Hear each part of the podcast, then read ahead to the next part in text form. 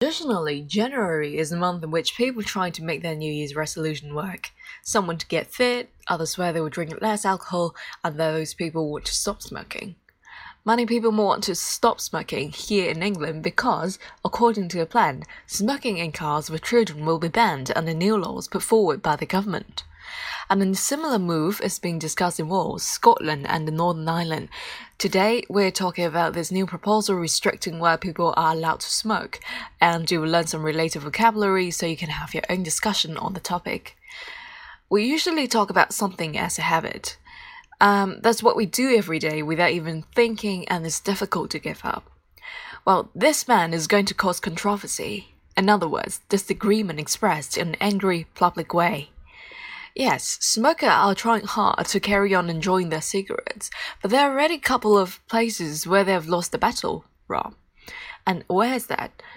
I'm giving you a new chance to tell me.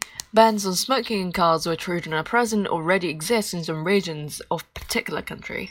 Is it A in the French capital Paris, B in some US states, or C in grades? Great.